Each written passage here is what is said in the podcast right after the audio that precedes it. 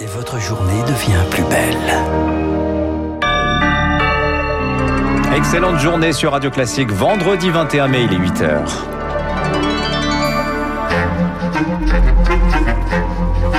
7h30, 9h, la matinale de Radio Classique avec Dimitri Pavlenko. Et à la une ce matin, ce cessez-le-feu précaire conclu entre Israël et le Hamas. Les armes se sont tues cette nuit après plus de dix jours de combat, mais rien n'est gagné on vous dira pourquoi.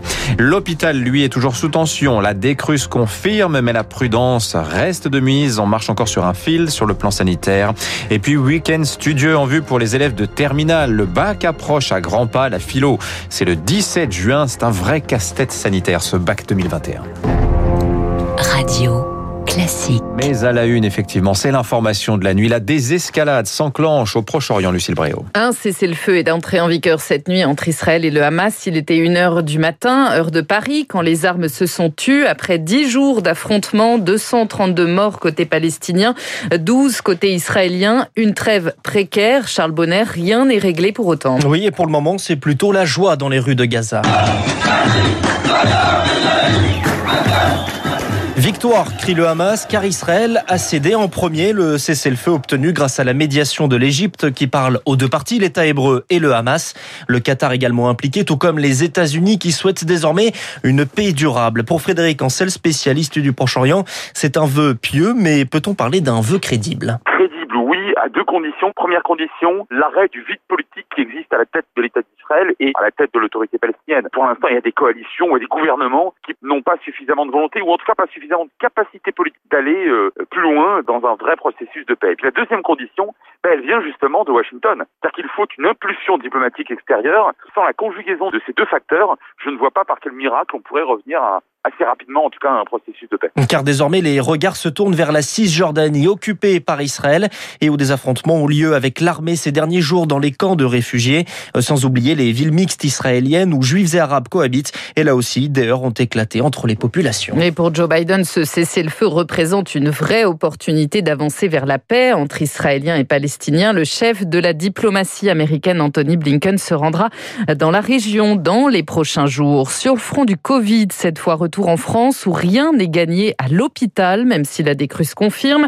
Plus que 3769 patients en soins critiques, mais la prudence reste de mise. Les incertitudes sur le déconfinement sont encore nombreuses et la fermeture des lits ouverts pour faire face à la troisième vague doit être savamment dosée, Rémi Pfister. Dans les hôpitaux de Lyon, une trentaine de lits de réanimation éphémère ont été fermés, mais une vingtaine de lits vacants sont encore en réserve uniquement pour la Covid. La difficulté, c'est de doser avec justesse le retour à la normale, selon Olivier Clarisse, à la tête de la commission médicale d'établissement des hospices civils de Lyon. Il faut absolument reprendre toutes les autres activités non Covid avec des interventions chirurgicales, avec des patients lourds. Donc il ne faut pas qu'on diminue non plus trop trop vite les lits de réanimation. Toute la difficulté, c'est de réduire les lits de réanimation, de prendre en charge les patients qui ont besoin d'être pris en charge et de laisser le personnel se reposer suffisamment. Et c'est une gestion quasiment au jour le jour. Autre problème, l'épuisement du personnel soignant. Comment rouvrir des services tout en permettant des congés? Un véritable dilemme pour le docteur Stéphane Berda de l'hôpital Nord de Marseille. On n'a pas beaucoup de force vive dans les soignants. Aujourd'hui, les gens sont épuisés et les efforts qu'ils ont fait lors de la première, deuxième et troisième vague, ils ne les feront pas pour la quatrième. C'est ça qui m'embête le plus. C'est qu'on n'a pas réussi à créer une dynamique et à créer une volumétrie supplémentaire de soignants. Les effets du déconfinement, euh, avec une vaccination incomplète, on ne sait pas trop comment ça va nous retomber dessus. Voilà. Le mot d'ordre pour le moment, c'est de donner trois semaines de congé cet été à tous les personnels soignants en espérant que l'épidémie ne reprenne pas. Mais il faut recruter en masse dès maintenant des soignants fraîchement diplômés. Le tout reste encore de les convaincre. La vaccination, elle sera ouverte à tous les plus de 18 ans sans condition à partir du 31 mai. C'est plutôt que prévu. Dès lundi, les professions prioritaires pourront se faire inoculer, quel que soit leur âge. Policiers, caissières, enseignants, par exemple. Plus de 22 millions de Français ont reçu au moins une dose à ce jour. Dans le Figaro Magazine, Olivier Véran, lui, défend la gestion de la crise sanitaire par le gouvernement. Nos hôpitaux n'ont pas été dépassés, assure-t-il. Le risque pandémique ne cessera pas avec la Covid, prévient le ministre de la Santé. Un accord trouvé hier soir entre eurodéputés et États membres sur le pass sanitaire européen. Il devrait entrer en vigueur le 1er juillet. Il contiendra un QR code indiquant si on est vacciné, si on a passé un test négatif ou qu'on est immunisé après avoir contracté le Covid. Pour les terminales, je vous fais le programme du week-end. Ce sera révision en terrasse. oui, le bac approche. L'épreuve de philosophie aura lieu dans moins d'un mois, désormais le 17 juin. En dehors de celle-ci et du grand oral, tout le reste sera évalué en contrôle continu.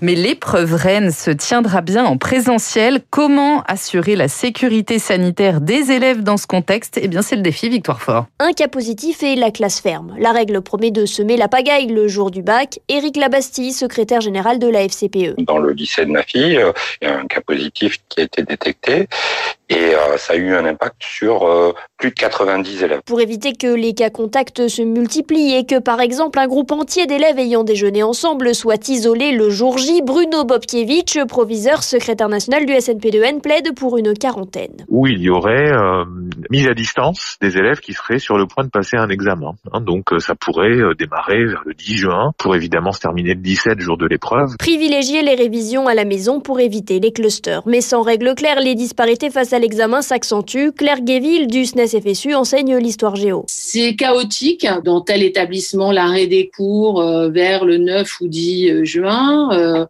On a au contraire le fait de faire revenir les terminales pour les révisions. On a tous les cas de figure. Du côté du ministère, on insiste sur les autotests boudés par les lycéens. Il pourrait l'être encore plus, l'épreuve approchant par crainte de ne plus pouvoir composer du tout en cas de test positif. Victoire fort. À noter enfin que les 43 000 places d'hébergement d'urgence ouvertes depuis le début de la crise sanitaire vont être prolongées jusqu'à la fin mars 2022, annonce du ministère en charge du logement ce matin Le projet de loi justice musclé, lui, cette nuit à l'Assemblée. Les députés ont instauré une peine de sûreté de 30 ans pour les condamnés à perpétuité pour un crime contre un policier ou un gendarme et la fin des rappels à la loi.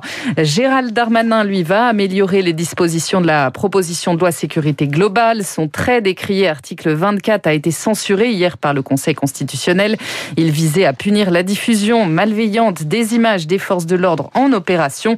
Censuré également, entre autres, une large partie de l'article sur l'utilisation des drones par les forces de l'ordre lors des manifestations. Et ce sera le thème de l'édito de Guillaume Tabar dans un instant quant euh, euh, au durcissement de, des, des, sanctions pour les auteurs de crimes contre les policiers. Ce sera l'un des thèmes du débat juste à suivre entre tous nos invités. On termine euh, sur le blanc. Les stations de ski vont rouvrir ce week-end. On est quand même fin mai. Hein. Et oui, certaines d'entre elles, en tout cas comme l'Aclusa en Haute-Savoie. L'Aclusa qui remet en route ses remontées mécaniques, celle du domaine de La Palme qui culmine à 2000 2000 mètres, 2400 mètres pardon d'altitude. Figurez-vous qu'il y a encore de la neige. 2000 skieurs vont pouvoir en profiter gratuitement. Cinq pistes ouvertes de 8h à 15h30. Jean-Philippe Montfort, le directeur de l'Office du tourisme de la station. C'est l'occasion bah, de redonner le sourire à nos clients, à nos habitants et tous ceux qui ont travaillé cet hiver pour nous permettre bah, de maintenir une, une activité et, d'accueillir nos clients tant bien que mal. Et puis enfin, on ouvre parce que les conditions d'enneigement et météo sont favorables. On va faire du bon ski et nos clients et les heureux élus hein, vont skier dans des conditions qui seront euh, quasiment hivernales au sommet. On attend des précipitations neigeuses samedi.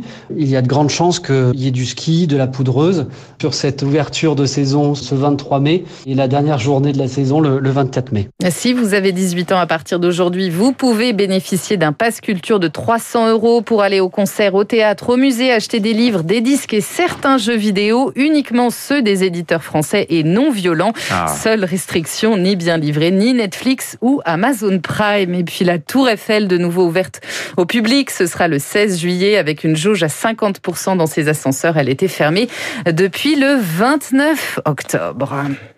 Rendez-vous sur la Tour Eiffel, la scène à nos pieds à l'air d'une écharpe blonde.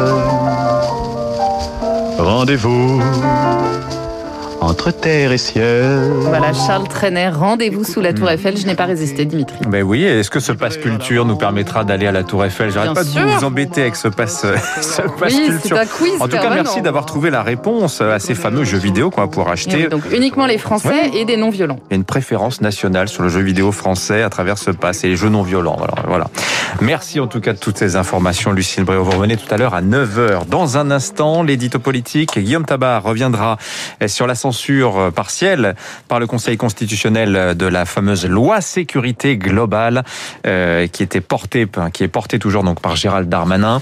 Et puis juste après, notre grand débat ce matin, la justice est-elle le problème numéro un de la police? Confrontation sur le sujet, grande explication entre Béatrice Brugère est du syndicat Unité Magistrat Force David Lebars, le secrétaire général du syndicat des commissaires de police. Euh, Bruno Jeudi sera avec nous.